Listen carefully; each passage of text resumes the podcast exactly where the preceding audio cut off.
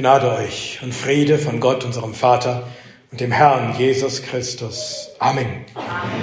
Ich möchte heute predigen über den Brief des Königs Atasasta an Esra, den Priester. Und diesen Brief finden wir im Buch Esra, Kapitel 7, die Verse 11 bis 26. Ich lese uns Esra, Kapitel 7, Verse 11 bis 26.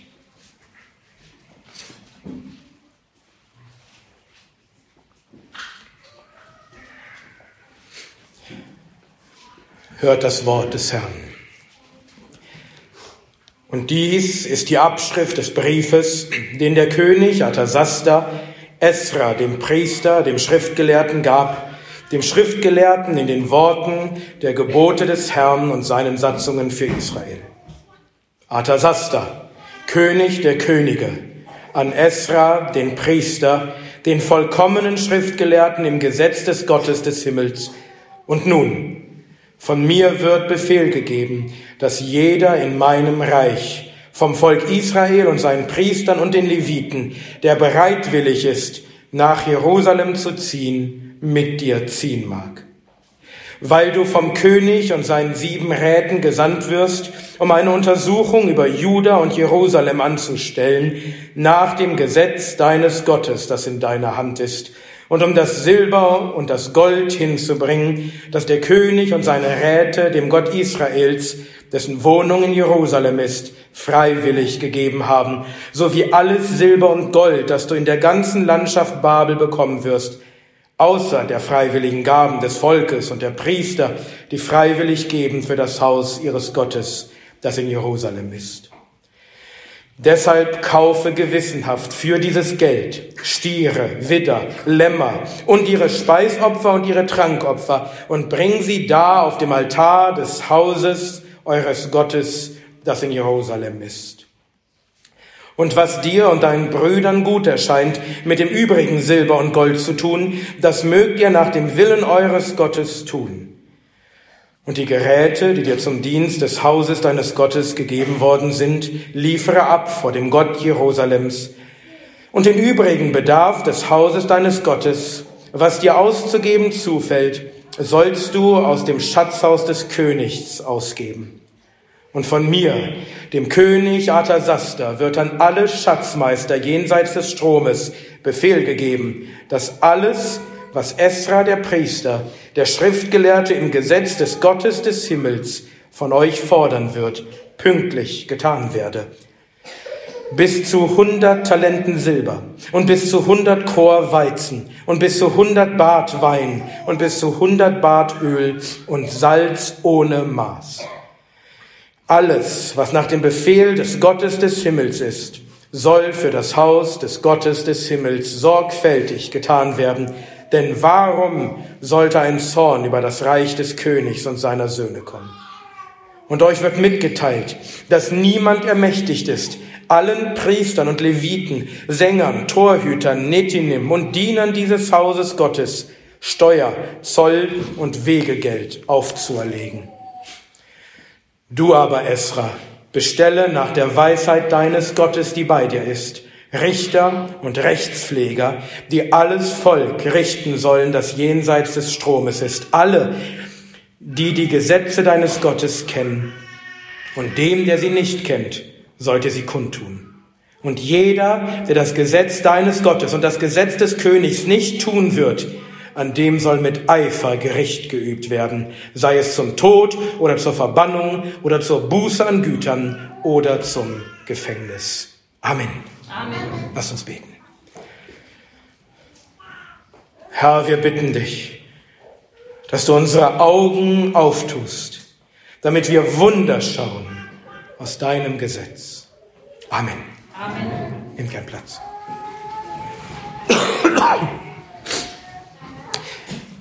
Als ich vor ein paar Tagen mit Bruder Diogo bei der Konferenz in Kanada war, haben wir beide ein Buch geschenkt bekommen weil wir diejenigen waren, die die weiteste Strecke zurückgelegt hatten, um zu der Konferenz zu kommen, nämlich fast sechseinhalbtausend Kilometer. Das Buch, das wir bekommen haben, ist geschrieben von dem Baptistenprediger und Puritaner John Bunyan, der im 17. Jahrhundert in England lebte und den meisten von euch bestimmt bekannt ist durch sein weltbekanntes Buch Die Pilgerreise. Wir haben aber nicht die Pilgerreise geschenkt bekommen, sondern ein unbekannteres Werk mit dem Titel Of Antichrist and His Ruin. Also vom Antichristen und seinem Untergang, seinem Verderben. Dieses Buch hat Bunyan gegen Ende seines Lebens geschrieben. Und im Vorwort zu diesem Buch, das Bunyan selbst eine Vorwarnung nennt, schreibt er über diesen Brief des Königs Arthasasta. Einige von euch kennen ihn vielleicht besser unter dem Namen Ataxerxes. An diesen Brief des Königs an Esra, den Priester. Und auch wenn ich diesen Brief vorher schon gelesen hatte, wurde mir jetzt erst bewusst, wie erstaunlich dieser Brief eigentlich ist. Und deshalb möchte ich heute darüber predigen. Und das passt auch deshalb gut, weil wir letzten Sonntag von Pastor Richard zwei Predigten aus dem Buch Nehemia gehört haben. Und Nehemia lebte zur selben Zeit. Ja, im Predigtext der Abendpredigt von, vom letzten Sonntag aus Nehemia 2 spielt König Arthasasta sogar eine wichtige Rolle. Wir erinnern uns, Nehemia war der Mundschenk des Königs Arthasasta. Und als der König eines Tages bemerkte, dass Nehemia traurig war, da fragte er ihn, was der Grund dafür sei. Und Nehemia erklärte dem König, dass er traurig war, weil Jerusalem in Trümmern lag. Und Arthasasta erlaubte ihm, nach Juda zu reisen, um Jerusalem wieder aufzubauen. Und vom selben König, von diesem König Arthasasta, stammt auch dieser Brief, über den wir heute nachdenken wollen. Aber bevor wir uns den Brief ansehen, lasst mich noch kurz etwas zum geschichtlichen Hintergrund sagen. Weil Israel in seinen Sünden verharrte und den Herrn immer wieder reizte, hatte Gott die Babylonier gegen sie geschickt. Im Jahr 597 vor Christus eroberte der babylonische König Nebukadnezar II. Jerusalem und das Königreich Juda und er zerstörte die Stadt samt dem Tempel. Und einen bedeutenden Teil der Bevölkerung, laut Jeremia etwa 4600 Menschen, vor allem aus der Oberschicht, führte er nach Babylon weg, wo sie im Exil leben mussten. Aber Gott hatte bereits lange vorher durch den Propheten äh, Jeremia angekündigt, dass das babylonische Exil ein Ende haben würde. Und er hatte sogar den Namen des Königs genannt, der das Ende des babylonischen Exils einleiten, einläuten würde, nämlich Kyros. Und tatsächlich eroberte der Perserkönig Kyros II. im Jahr 539 vor Christus Babylon und er erließ eine Dikt, dass die Juden nach Jerusalem hinaufziehen sollen, um das Haus des Herrn wieder aufzubauen. Und dass man sie dabei mit Silber und Gold und Vieh unterstützen soll. Davon lesen wir in Esra 1 und 2. Und der König Kyros gab den Juden auch die goldenen und silbernen Geräte, die Nebukadnezar aus dem Tempel Gottes in Jerusalem geraubt hatte und in den Tempel in Babel gebracht hatte. Er gab sie ihnen wieder heraus, damit sie nach Jerusalem zurückgebracht würden, um dort wieder im Haus Gottes verwendet zu werden. Aber als die Juden nach Jerusalem kommen und anfangen, am Tempel zu arbeiten, da kommen ihre Feinde. Erst tun sie so, als wären sie ihre Freunde und würden doch gerne mitarbeiten am Bau, aber als ihnen das versagt wird, da zeigen sie ihr wahres Gesicht und sie schreiben einen Beschwerdebrief an den König von Persien, um ihn daran zu erinnern, dass die Stadt, die da gerade wieder aufgebaut wird, immer schon aufrührerisch gewesen war und dass der König den Wiederaufbau besser verhindern solle. Der König damals trug auch den Namen Arthasasta, aber es ist nicht unser Arthasasta, sondern einer seiner Vorgänger, ein Meder, der eigentlich Gaumata hieß. Und dieser Arthasasta antwortete den Feinden der Juden, dass sie notfalls mit Gewalt den Wiederaufbau Jerusalems verhindern sollten. Und das taten sie dann auch, und die Arbeit am Haus des Herrn hörte auf. Davon lesen wir in Esra 4. Sie hörte auf bis zur Regierung des Königs Darius. Da sendet Gott die Propheten Haggai und Zachariah und sie erinnern das Volk daran, dass es seine heilige Pflicht ist, den Tempel zu bauen. Wie kann es sein, dass sie selbst in schönen Häusern wohnen und der Tempel liegt immer noch in Trümmern, das Haus Gottes? Und sie verheißen ihnen auch Gottes Segen für diese Arbeit. Vielleicht erinnern sich einige von euch noch an die Predigtreihe durch das Buch Haggai, wo es genau darum auch ging. Und so fangen die Juden wieder an, den Tempel zu bauen, ermutigt durch die Propheten. Und natürlich schreiben ihre Feinde gleich wieder einen Beschwerdebrief an den König von Persien, mittlerweile der König Darius. Aber Darius ist weiser als sein Vorgänger, denn bevor er ihnen antwortet auf den Brief, schaut er erst einmal im Urkundenhaus nach und findet dort eine Rolle mit einer Denkschrift, in der das Edikt des Königs Kyros, das den Juden den Wiederaufbau des Tempels erlaubt, niedergeschrieben ist. Und so, weil das Gesetz des Königs Kyros gilt, so schreibt Darius einen Brief zurück an die Feinde der Juden und fordert sie auf, die Juden sofort in Ruhe zu lassen, ja sogar beim Wiederaufbau des Tempels sie zu unterstützen mit Gaben. Und er droht ihnen harte Strafen an sollten sie doch versuchen, den Bau des Tempels zu verhindern. Davon lesen wir in Esra 5 und 6. Und so gelingt es den Juden, den Tempel schließlich wieder aufzubauen.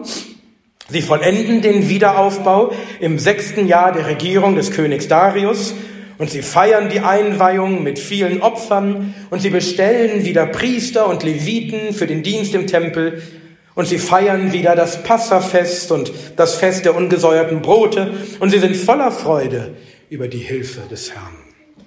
Und dann lesen wir in Esra 7 ab Vers 1. Und nach diesen Dingen, unter der Regierung Arthasastas, des Königs von Persien, zog Esra, der Sohn Serajas, des Sohnes Asaja, Asajas, des Sohnes Hilkias, des Sohnes Schallums, des Sohnes Sadoks, des Sohnes Ahitubs, des Sohnes Amajas, des Sohnes Asajas, des Sohnes Merajots, des Sohnes Serachias, des Sohnes Ussis, des Sohnes Bukis, des Sohnes Abishurs, des Sohnes Pinehas, des Sohnes Eleasas, des Sohnes Aarons, des Hauptpriesters. Dieser Esra zog herauf von Babel. Und er war ein kundiger Schriftgelehrter im Gesetz Mose, das der Herr, der Gott Israels, gegeben hatte. Und weil die Hand des Herrn, seines Gottes, über ihm war, gab ihm der König all sein Begehr. Einige Jahre sind also vergangen, seit der Tempel wieder aufgebaut wurde, und nun ist Arthasaster König, Arthasaster der erste Langhand. Er ist nun König von Persien, und nun kommt Esra von Babel nach Jerusalem. Wir erfahren, dass Esra ein Nachkomme des hohen Priesters Aaron ist und ein kundiger Schriftgelehrter im Gesetz Mose. Und wir erfahren, dass die Hand des Herrn über ihm ist, dass der Herr ihn segnet, dass er ihm Gelingen schenkt, sodass der König ihm alles gibt, worum er ihn bittet. Und Esra kommt nicht allein nach Jerusalem, es heißt weiter in Esra 7 ab Vers 7, und es zogen einige von den Kindern Israel und von den Priestern und den Leviten und den Sängern und den Torhütern und den Netinim nach Jerusalem hinauf im siebten Jahr des Königs Arthasasta. Und er kam nach Jerusalem im fünften Monat, das war das siebte Jahr des Königs. Es kommen also noch weitere Juden aus Babel nach Jerusalem zusammen mit, es, mit Esra, unter ihnen Priester und Leviten und Sänger und Torhüter und Netinim, das waren Juden, die den Leviten bei dem Dienst im Tempel halfen.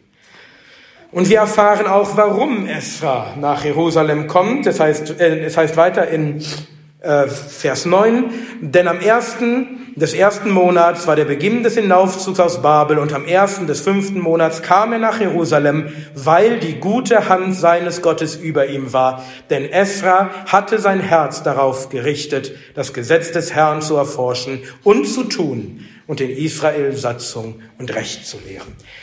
Gott ist also mit Esra und schenkt ihm Gelingen. Warum? Weil Esra sein Herz darauf gerichtet hat.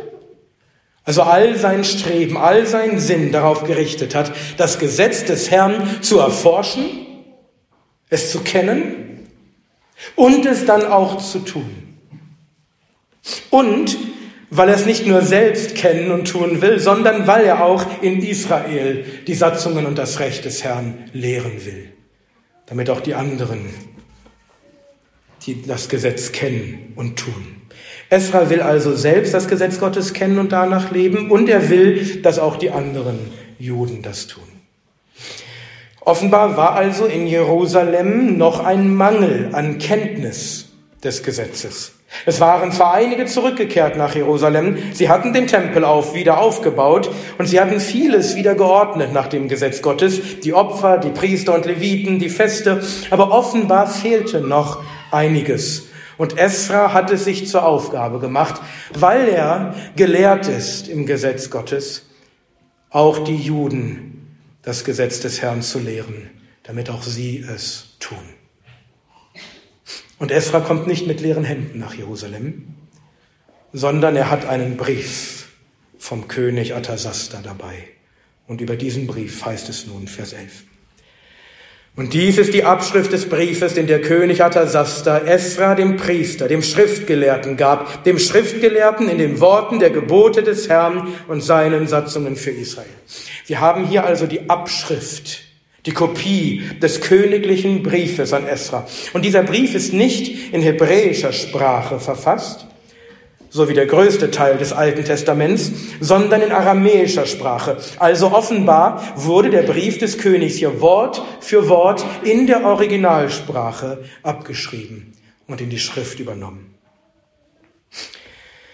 Wie lautet nun der Brief des Königs, Vers 12? Atasasta, König der Könige, an Esra den Priester, den vollkommenen Schriftgelehrten im Gesetz des Gottes des Himmels.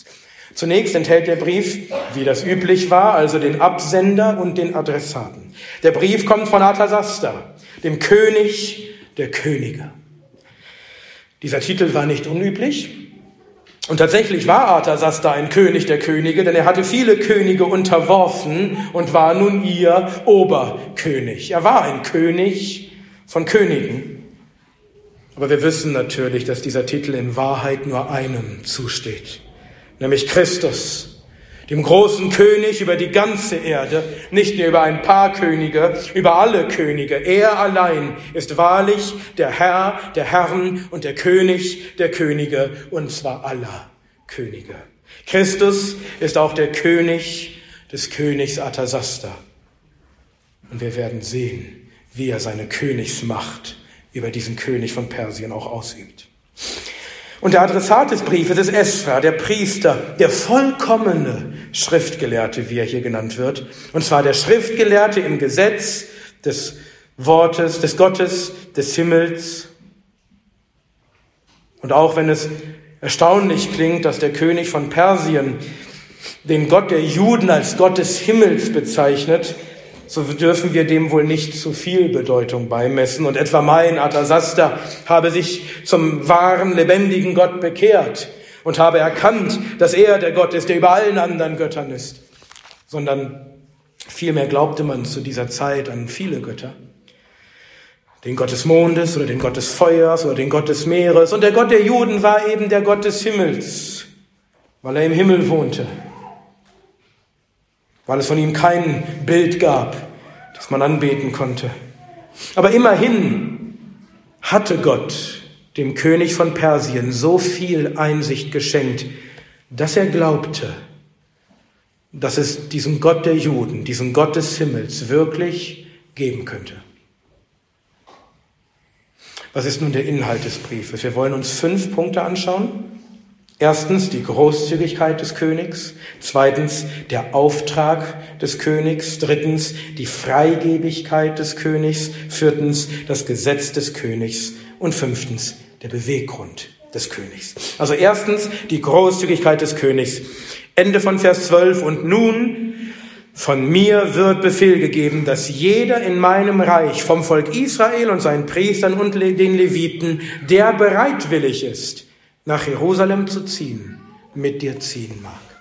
Der König gibt dir einen königlichen Befehl, aber er gebraucht seine Macht nicht, um die Juden zu zwingen, sondern er lässt ihnen die Wahl. Jeder vom Volk Israel und von seinen Priestern und Leviten, der bereitwillig ist. Also jeder, der will, der darf, der mag mit Esra nach Jerusalem ziehen. Jeder darf, jeder kann, keiner muss. Wie großzügig ist dieser König. Und das zu einem fremden, besiegten Volk, das dort nur im Exil lebt. Er lässt ihnen die freie Wahl. Und wie schön wäre es, wenn unsere Regierenden von König Atasasta lernen würden, ihre Macht nicht zu missbrauchen, um ihren Willen und ihre Ideologien den Menschen aufzuzwingen, sondern wenn sie ihnen Freiheit lassen würden. Wenn sie während Corona Empfehlungen ausgesprochen hätten, anstatt zu zwingen. Wenn sie Meinungsfreiheit lassen würden, anstatt zu zensieren und zu canceln. Wenn sie Glaubensfreiheit lassen würden, anstatt schon Kinder zu indoktrinieren mit ihren antichristlichen Ideologien. König Atasasta war ein großzügiger König, der niemandem beweisen musste, dass er Macht hat zu zwingen, sondern der seinem Volk Freiheit ließ. Zweitens, der Auftrag des Königs.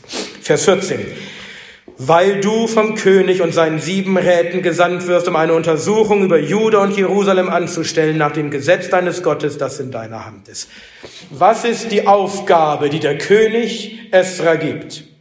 Esra wird vom König und seinen sieben Räten, die mit dem König zusammen regierten, gesandt, um eine Untersuchung anzustellen über Juda und Jerusalem.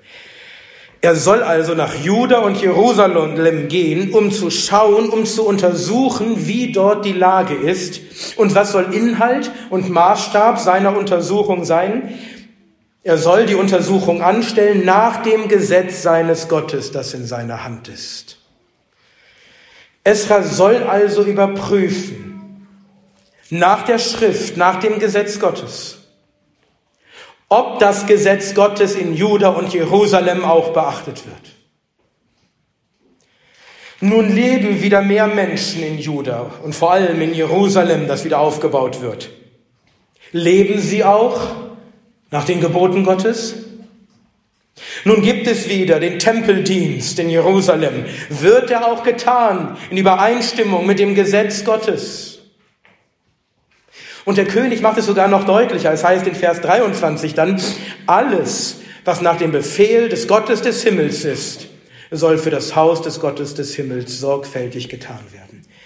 Das ist, das ist der Auftrag, den der gottlose König von Persien Esra gibt. Untersuche, überprüfe, ob das Gesetz Gottes getan wird in Juda und in Jerusalem.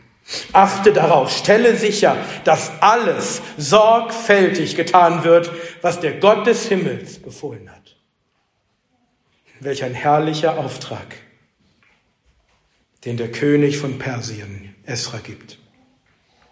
Kannst du dir vorstellen, dass unser Kanzler Olaf Scholz so einen Auftrag erteilen würde, unterstützt von allen Ministern, dass er einen gottesfürchtigen, bibelkundigen Mann beauftragt, sorgfältig nachzuprüfen und sicherzustellen, dass in den christlichen Kirchen des Landes auch das Gesetz Gottes befolgt wird? Angefangen mit den Staatskirchen? Nicht, dass in den Kirchen auch alles so läuft und all das gepredigt wird, was der Kanzler will sondern wie es der Gott des Himmels befohlen hat. Welch herrlicher Auftrag des Königs. Drittens, die Freigebigkeit des Königs. Ab Vers 15. Und um das Silber und das Gold hinzubringen, das der König und seine Räte dem Gott Israels, dessen Wohnung in Jerusalem ist, freiwillig gegeben haben, sowie alles Silber und Gold, das du in der ganzen Landschaft Babel bekommen wirst, außer der freiwilligen Gabe des Volkes und der Priester, die freiwillig geben für das Haus ihres Gottes, das in Jerusalem ist. Deshalb kaufe gewissenhaft für dieses Geld Stiere, Widder, Lämmer und ihre Speisopfer und ihre Trankopfer und bring sie da auf dem Altar des Hauses eures Gottes, das in Jerusalem ist. Und was dir und deinen Brüdern gut erscheint, mit dem übrigen Silber und Gold zu tun, das mögt ihr nach dem Willen eures Gottes tun. Und die Geräte, die dir zum Dienst des Hauses deines Gottes gegeben worden sind, liefere ab vor dem Gott Jerusalems. Und den übrigen Bedarf des Hauses deines Gottes, was dir auszugeben zufällt, sollst du aus dem Schatzhaus des Königs ausgeben. Der König und seine Räte haben gemeinsam entschieden, Silber und Gold für das Haus des Herrn zu geben. Ja, es heißt sogar ausdrücklich, dass sie es dem Gott Israels geben. Sie geben bewusst, freiwillig, das wird hier noch einmal extra betont, geben sie Geld, Gold und Silber für Gott. Sie schicken Esra nicht nur mit einem Brief in der Hand nach Jerusalem, sondern mit Gold und Silber. Und sie tun das völlig freiwillig. Niemand hätte erwartet, dass sie das tun müssten. Und der König geht davon aus, dass Esra von den Leuten aus Babel noch mehr Silber und Gold bekommen wird. Denn wenn der König und seine Räte mit gutem Beispiel vorangehen, dann wird das Volk es ihnen doch wohl gleich tun und auch geben. Und hier geht es ausdrücklich um Spenden von Nichtjuden. Denn der König schreibt ja ausdrücklich, dass er hier nicht die Gaben meint, die das Volk der Juden und die Priester geben. Und immer wieder wird betont, die Gaben sind freiwillig. Die Gaben des Königs und der Räte sind freiwillig. Die Gaben der Leute aus Juda sind freiwillig. Die Gaben des Volkes und der Priester und der Leviten sind freiwillig. Auch hier zwingt der König niemanden. Und was soll Esra tun mit diesem Silber und Gold? Er soll davon Stiere, Widder, Lämmer, Speisopfer und Trankopfer kaufen und sie dem Herrn im Tempel in Jerusalem auf seinem Altar opfern. Der König und seine Räte geben also Silber und Gold, damit dem Gott des Himmels die Opfer dargebracht werden können, die er befohlen hat. Und zusätzlich geben sie Esra auch Geräte mit für das Haus des Herrn. Wahrscheinlich Becken und Messer und Becher und andere Geräte aus Gold und Silber. Das sind vermutlich nicht die Geräte, die Nebukadnezar aus dem Tempel gestohlen hatte, denn die hatte schon König Kyros den Juden mitgegeben. Es handelt sich wohl um zusätzliche Geräte die der König hat anfertigen lassen für ihn. Und wenn Esra noch irgendetwas mehr braucht, als ob das nicht schon großzügig genug wäre, wenn er noch irgendetwas mehr braucht für das Haus des Herrn, dann soll er sich das nötige Geld dafür aus dem Schatzhaus des Königs nehmen. Eine fast unglaubliche Freigebigkeit, die der König hier zeigt, dass er von seinem eigenen so großzügig gibt für den Gott in Jerusalem. Aber was ist, wenn Esra dann in Juda ist und dort feststellt, dass all das Silber und Gold doch nicht reichen sollte? Vers 21. Und von mir, dem König Artasaster, wird an alle Schatzmeister jenseits des Stromes Befehl gegeben, dass, dass alles, was Esra der Priester, der Schriftgelehrte im Gesetz des Gottes des Himmels von euch fordern wird, pünktlich getan werde. Bis zu 100 Talenten Silber und bis zu 100 Chor Weizen und bis zu 100 Bad Wein und bis zu 100 Bad Öl und Salz ohne Maß. Wenn Esra in Juda ist, jenseits des Stroms, dann kann er mit dem Brief des Königs in der Hand zu jedem Schatzmeister des Königs dort gehen und auf Befehl des Königs weitere Mittel für den Tempel fordern. Silber, Weizen, Wein, Öl, Salz. Es ist wirklich erstaunlich, wie großzügig der König ist. Aber wenn er so viel gibt, aus den Staatsfinanzen, aus seinen eigenen Schatzhäusern, dann will er doch bestimmt auch mitbestimmen, oder? Dann will er doch bestimmt mitreden, wie das Geld jetzt ausgegeben werden soll. Und wie die Opfer dargebracht werden. Vielleicht möchte er gerne mitbestimmen, wer dort als Priester eingesetzt wird und was dort so geredet wird im Tempel und gelehrt wird. Nein, der König schreibt ausdrücklich in Vers 18, und was dir und deinen Brüdern gut erscheint, mit dem übrigen Silber und Gold zu tun, das mögt ihr tun nach dem Willen eures Gottes. All das Silber und Gold soll so eingesetzt werden, wie es dem Willen Gottes entspricht und nicht dem Willen des Königs. Sogar wenn etwas übrig bleibt, soll es noch nach Gottes Willen verwendet werden. Der König gibt das Silber und Gold völlig aus der Hand. Er gibt es Gott hin. Er will nichts zurück. Er erwartet nichts dafür. Er will kein Mitspracherecht. Es ist alles für Gott und soll nach seinem Willen verwendet werden. Ist das nicht erstaunlich? Wie wäre das, wenn unser Kanzler und unsere Regierung geben würde für die rechte biblische Anbetung Gottes nach seinem Willen in unserem Land. Nicht, dass sie sich selbst einmischen wollten in den Gottesdienst, wie es der König Hosea tat und dafür von Gott mit Aussatz geschlagen wurde. Nicht, dass sie selbst bestimmen wollen, was da in den Kirchen gepredigt wird, sondern sie würden einfach geben von ihrem Reichtum und von dem Reichtum des Landes, nicht für alles Mögliche, für das wir Millionen und Milliarden sinnlos verschwenden, sondern für die Anbetung Gottes gemäß seinem Willen. Welch ein Segen wäre das für unser Land. Aber der König gibt nicht nur Silber und Gold, er tut noch mehr. Vers 24. Und euch, also den Schatzmeistern dort, in Juda, euch wird mitgeteilt, dass niemand ermächtigt ist, allen Priestern und Leviten, Sängern, Torhüten, Netinim und Dienern dieses Hauses Gottes Steuer, Zoll und Wegegeld aufzuerlegen. Der König teilt seinen Schatzmeistern in Juda mit, dass sie nicht das Recht haben, denen, die im Tempel dienen, seinen Priestern und Leviten und Sängern und Torhütern und Netinim oder irgendwelchen anderen Dienern des Tempels, irgendwelche Steuern oder Abgaben aufzuerlegen. Nicht nur, dass dem König damit auch Einnahmen verloren gehen, sondern er ehrt damit die Diener des Tempels und erkennt an, dass sie einen größeren Gott dienen, einem größeren König als dem König von Persien. Und dass der König von Persien nicht das Recht hat, von den Dienern dieses größeren Königs irgendwelche Abgaben zu verlangen. Nein, im Gegenteil. Der König selbst ist verpflichtet, diesem großen König zu geben. Er verlangt keine Steuern von den Dienern im Tempel.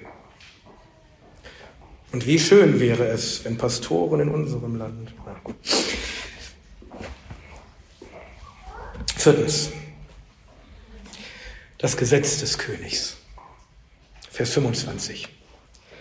Du aber, Esra, bestelle nach der Weisheit deines Gottes, die bei dir ist. Richter und Rechtspfleger, die alles Volk richten sollen, das jenseits des Stromes ist. Alle, die die Gesetze deines Gottes kennen und dem, der sie nicht kennt, sollte sie kundtun.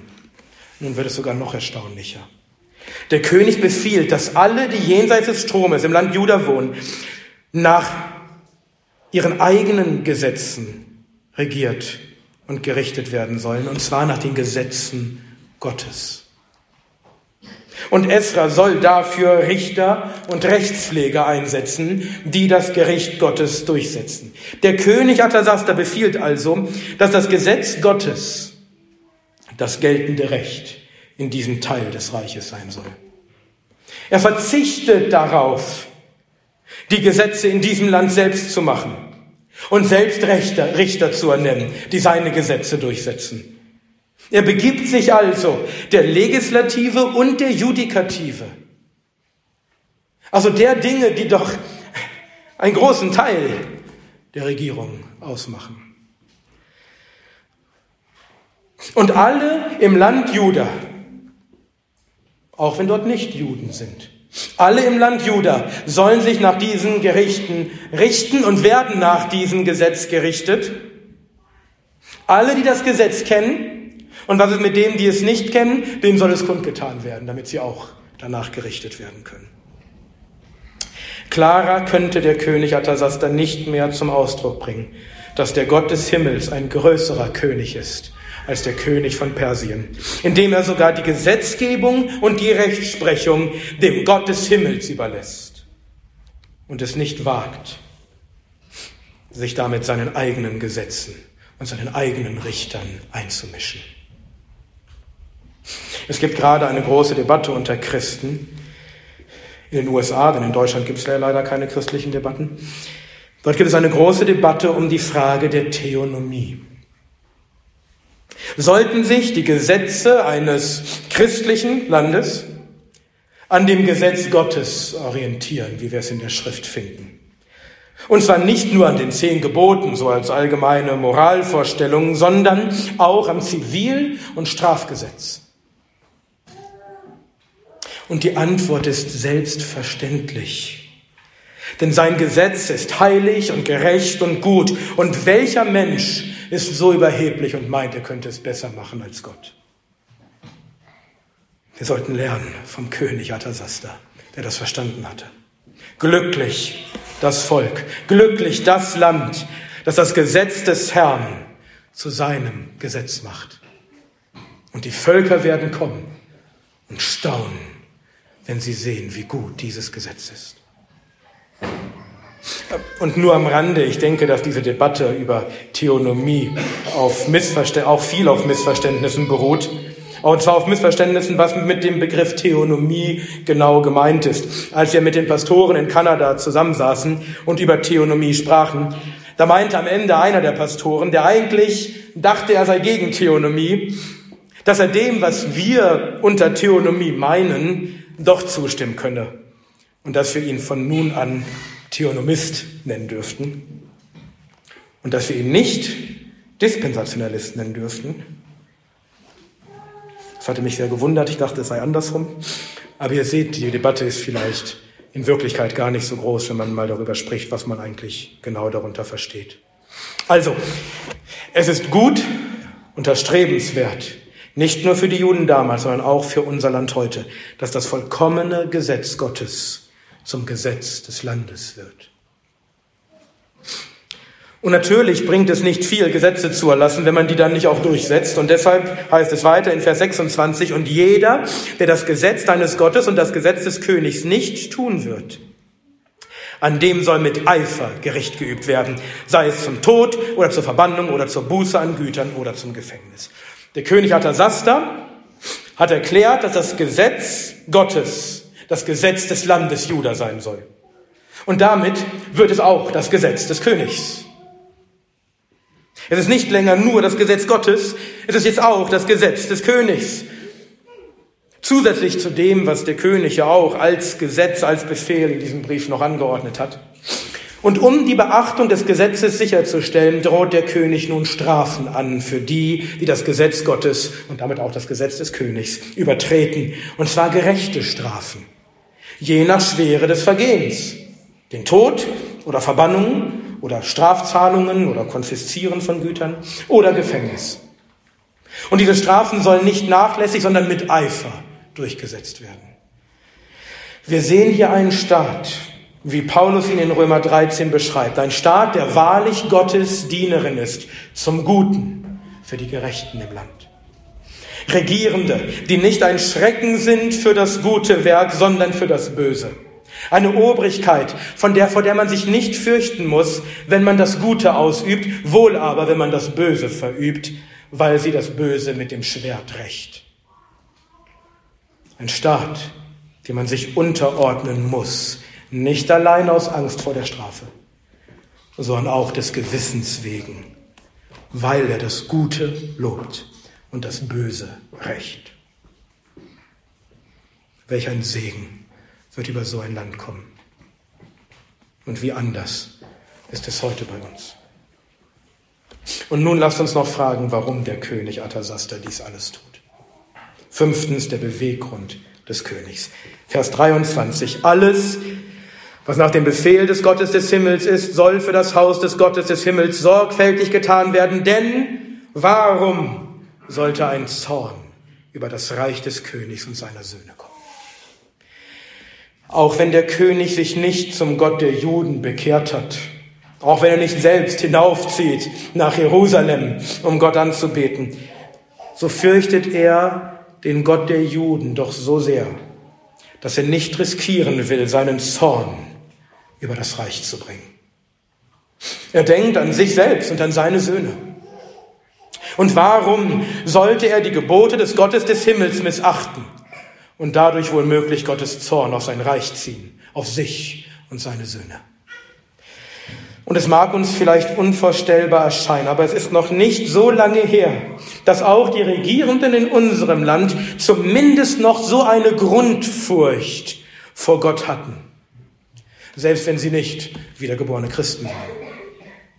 Ich hatte diese Woche in einer Predigt gehört, dass Kanzler Helmut Kohl in der Zeit um den Mauerfall und die Wiedervereinigung mehrmals öffentlich bekannte, dass er zu Gott gebetet habe, um Hilfe in dieser schwierigen Zeit.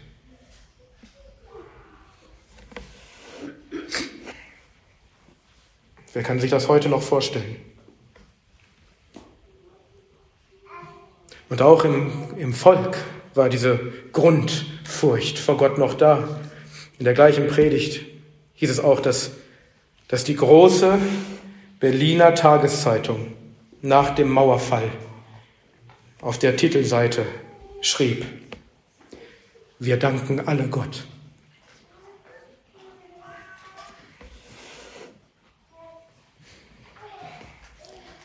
Wir können uns das heute gar nicht mehr vorstellen. Aber diese Grundfurcht vor Gott, dieses Wissen, dass es ihn wohl doch geben wird. Und dass man vielleicht doch seine Hilfe braucht in schwierigen Zeiten. Und dass man ihn vielleicht besser nicht zum Zorn reizt, das war auch in unserer Gesellschaft und bei unseren Kanzlern mal vorhanden.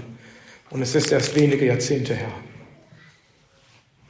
Wie gut würde es unserem Land gehen, wie groß wäre der Segen über Deutschland, wenn wir so einen König hätten, so einen Kanzler, der dem Volk Freiheit lassen würde. Freiheit von staatlichen Zwängen, Freiheit der Meinung, Freiheit des Glaubens, Freiheit von staatlichen, gottlosen Ideologien. Ein König, der sich dafür interessieren würde, ob in den Kirchen des Landes eigentlich die Bibel gelehrt und gelebt wird. Ein König, der selbst und aus den Staatsfinanzen geben würde. Nicht für alle möglichen gottlosen Ideologien, sondern zur rechten Anbetung Gottes in unserem Land. Der anerkennen würde, dass da ein größerer König über ihm ist, dem er selbst Opfer zu bringen hat. Ein König, der das Gesetz Gottes zum Gesetz des Landes machen und die Übertreter eifrig strafen würde. Ein Gott, der den Herrn, ein König, der Gott den Herrn fürchtet. Und sei es nur aus einer Grundfurcht vor seinem möglichen Zorn. Das ist also der erstaunliche Brief des Königs Atasasta an Esra, den Priester. Und nun lasst uns noch schauen, wie Esra auf diesen Brief reagiert. Das heißt in Vers 27, gepriesen sei der Herr, der Gott unserer Väter, der dieses in das Herz des Königs gegeben hat, um das Haus des Herrn zu verherrlichen, das in Jerusalem ist, und der mir Güte zugewandt hat vor dem Gott, vor dem König und seinen Ratgebern und allen mächtigen Fürsten des Königs. Wenn man so einen König hat, wenn man so einen Brief in den Händen hält, wie könnte man anders als in Jubel ausbrechen? Esra preist nicht den König Artasaster für seine Güte und Großzügigkeit und Gottesfurcht. Er weiß, dass diese Dinge nicht vom König kommen, sondern von Gott. Und deshalb preist er den Herrn, denn er ist es, der dies alles, all diese guten, unvorstellbar guten Dinge in das Herz des Königs gegeben hat. Und er ist es, der dafür gesorgt hat, dass der König und seine Ratgeber und alle mächtigen Fürsten mit solcher Güte auf Esra und das Volk schauen. Warum hat der Herr das getan? Um das Haus des Herrn zu verherrlichen, das in Jerusalem ist. Es geht Gott um seine eigene Ehre, um seines Namens willen. Damit er verherrlicht wird, hat Gott das Herz des Königs Atasasta geneigt wie Wasserbäche. Wie wir schon gelesen hatten in, in dem Vers 6. Und weil die Hand des Herrn seines Gottes über ihm war, gab ihm der König all sein Begehr. Es ist der Herr, der all diese Dinge in das Herz des gottlosen Königs von Persien gegeben hat. Damit er tut, worum Esra ihn bittet. So wie Gott es schon einige Jahre zuvor mit dem König Kyros getan hatte, als er die Befreiung seines Volkes begann, von dem heißt es, dass der Herr seinen Geist erweckte, um diese Dinge zu tun. Esra 1, Vers 1. Und, das, und unser Kapitel endet dann in Vers 28. Und ich erstarkte, weil die Hand des Herrn meines Gottes über mir war, und ich versammelte Häupter aus Israel, dass sie mit mir hinaufzögen. Natürlich ist Esra sehr ermutigt von diesem wunderbaren Wirken des Herrn. Und er erstarkt, weil er weiß, weil er erkennt, dass Gott mit ihm ist, dass seine Hand über ihm ist und dass ihm alles gelingen wird. Dass Gott seine mächtige Hand gebrauchen wird, um selbst das Herz des Königs so zu lenken, wie er es will. Und so ist Esra ermutigt. Er wird stark in seinem Gott und er versammelt die Häupter aus Israel, damit sie zusammen nach Jerusalem ziehen, um den Auftrag zu erfüllen. Welche Lehren können wir nun aus diesem Text für uns heute ziehen? Ich möchte noch kurz ein paar Anwendungen nennen und ich will sie in zwei Punkten zusammenfassen. Erstens, tut Buße und betet. Wenn wir verstehen, dass der Herr, unser Gott, der König der Könige ist, dass er es ist, der Könige einsetzt und absetzt, dass er es ist, der das Herz des Königs in seiner Hand hält und es neigt, wohin er will. Dass er es ist, der den Geist des Königs erwecken und ihm erstaunliche Dinge ins Herz geben kann. Dass er es ist, der uns Gunst verschaffen kann vor dem König und seinen Räten und allen mächtigen Fürsten. Wenn wir wissen, dass Gott es ist, der all diese Dinge tut, dann müssen wir erkennen, dass nicht der gottlose Kanzler und die gottlosen Politiker unser Problem sind.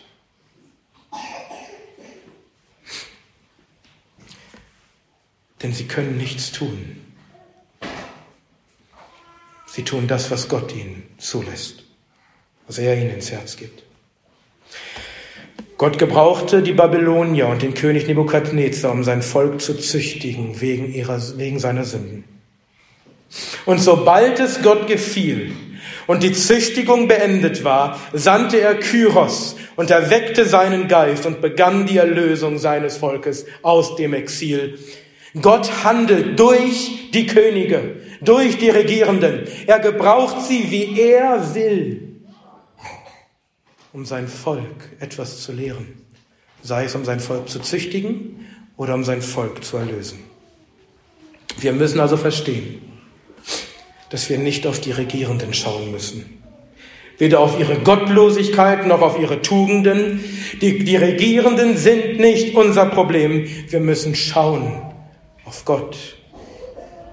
Und wenn er es zulässt, dass wir Regierungen haben, die immer gottloser werden, und immer frecher gegen Gott sündigen und seine Gebote mit Füße treten und das Gute böse und das Böse gut nennen und nicht mehr Diener Gottes sind, sondern sich selbst zu Gott und zu Dienern des Antichristen machen. Und wenn sie durch all ihr böses Handeln immer mehr den Zorn Gottes heraufbeschwören. Und Gott schenkt uns keine Erlösung indem er gute Dinge in das Herz der Könige gibt, dann müssen wir uns fragen, warum diese Züchtigung über uns kommt und warum Gott sie nicht beendet. Und diese Züchtigung kommt nicht nur über uns, sondern über die Kirche in der ganzen westlichen Welt. Und in der ganzen westlichen Welt haben wir die gleiche Situation.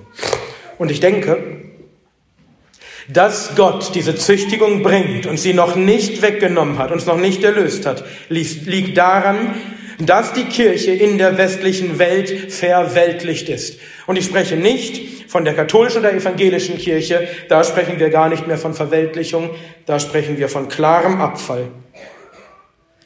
Aber ich spreche von denen, die doch eigentlich Kinder Gottes sind. Wir haben uns gewöhnt an die vielen Annehmlichkeiten, die der Wohlstand in unserem Land mit sich bringt und haben uns von dem bequemen Leben einlullen lassen. Wo hat die Kirche in den letzten Jahrzehnten den geistlichen Kampf gekämpft, der ihr aufgetragen ist von Gott? Wo war der große, eifrige Kampf gegen die Lügen des Darwinismus und des Relativismus? Wo war der Kampf gegen Kindermord und Feminismus? Wo war der Kampf gegen Transgender und jede sexuelle Perversion? Wo war der Kampf gegen die Corona-Tyrannei? Und wo war der Kampf um die Rettung von Seelen? Wenn wir auf die Straßen unserer Stadt gehen, warum sehen wir da keine anderen Christen? Die kämpfen um die Seelen. Stattdessen, wie ihr ja mitbekommen habt, beschließt die evangelische Kirche, dass ihre Angestellten nur noch 100 Stundenkilometer auf der Autobahn fahren dürfen. Völlige Verweltlichung. Die Ideologien der Welt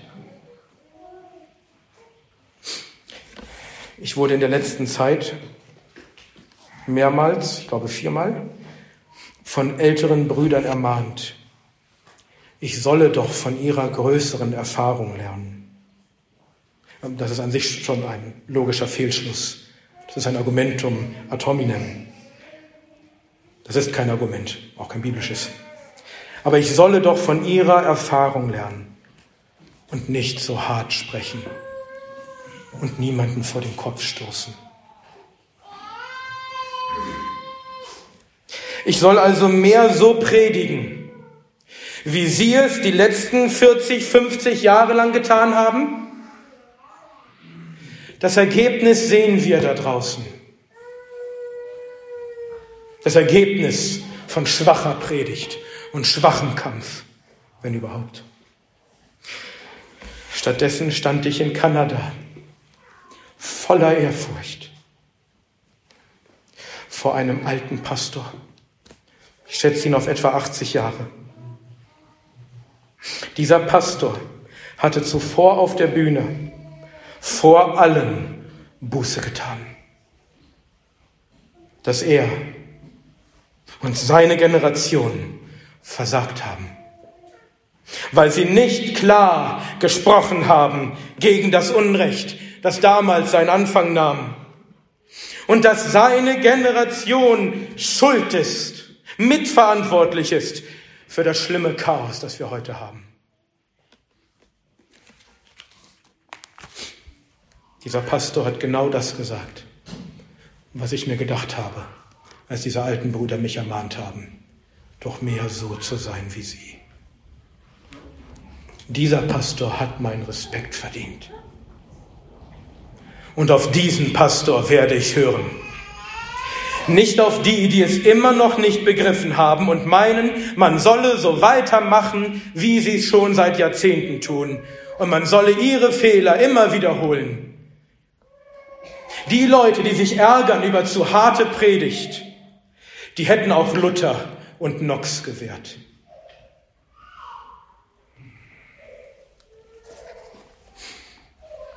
lasst uns Buße tun. Buße von all der Schwachheit der Kirche, von all dem Versagen der Kirche, von all ihrer Feigheit, von all ihrer Bequemlichkeit, von all ihrer Weltlichkeit. Aber lass uns nicht nur Buße tun über die Sünden der Kirche allgemein, sondern auch über unsere persönlichen Sünden.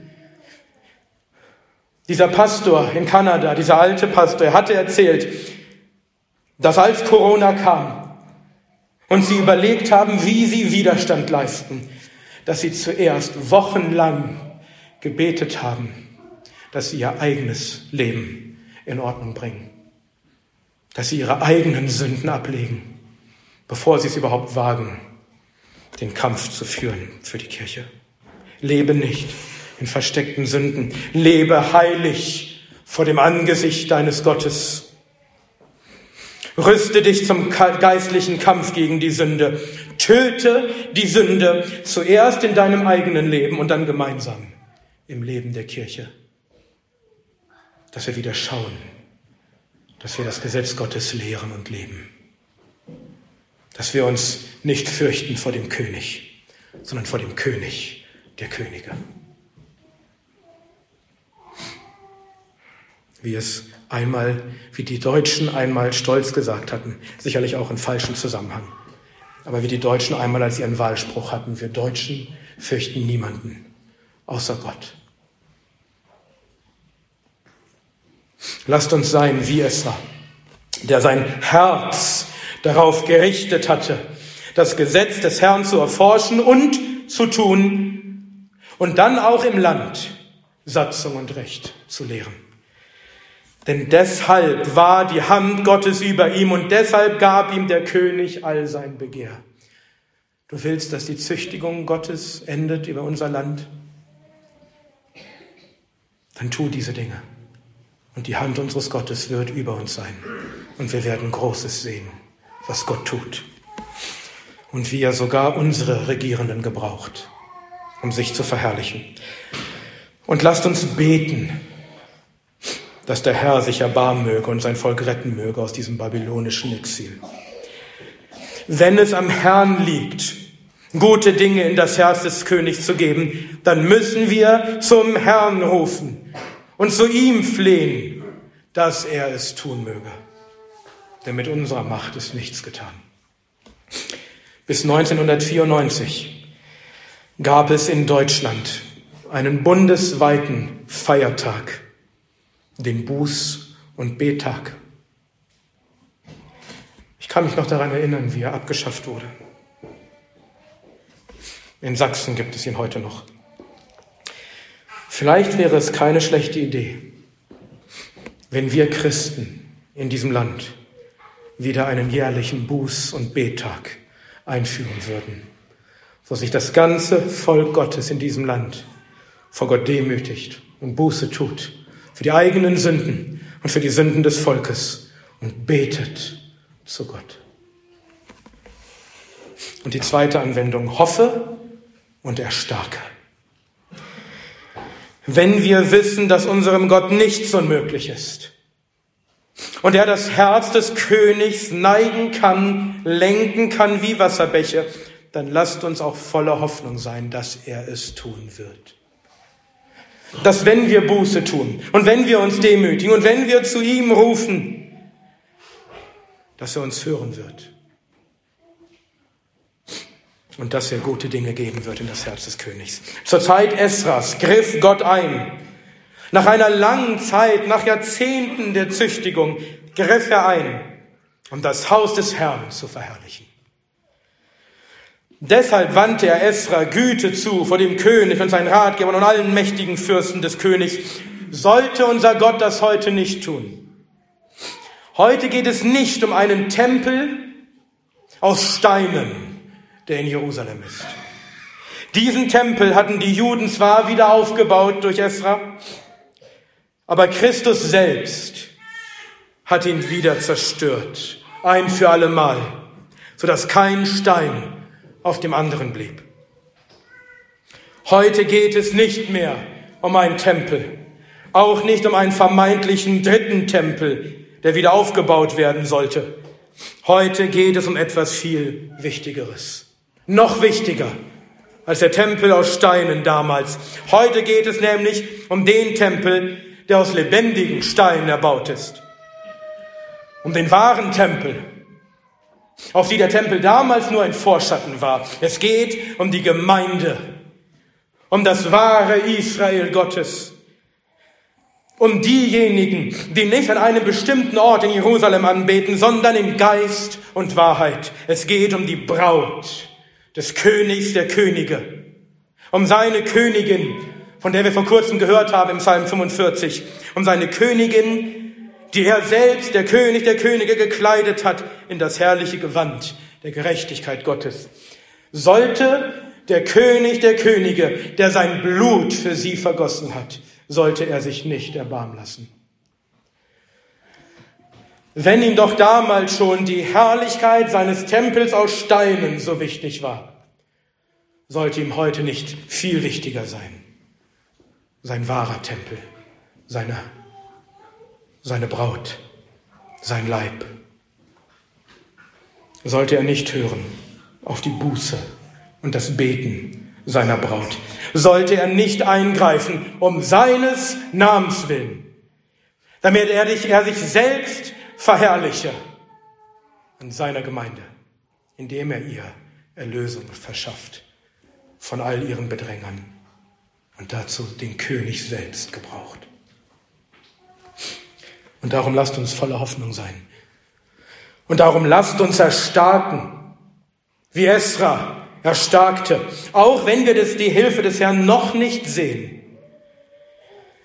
Aber lasst uns geduldig ausharren, bis der Herr eingreift. Aber weil wir wissen, dass die Rettung gewiss ist, wollen wir schon jetzt erstarken, stark werden in der Arbeit für den Herrn, für den Bau seines Reiches und seines Tempels in diesem Land.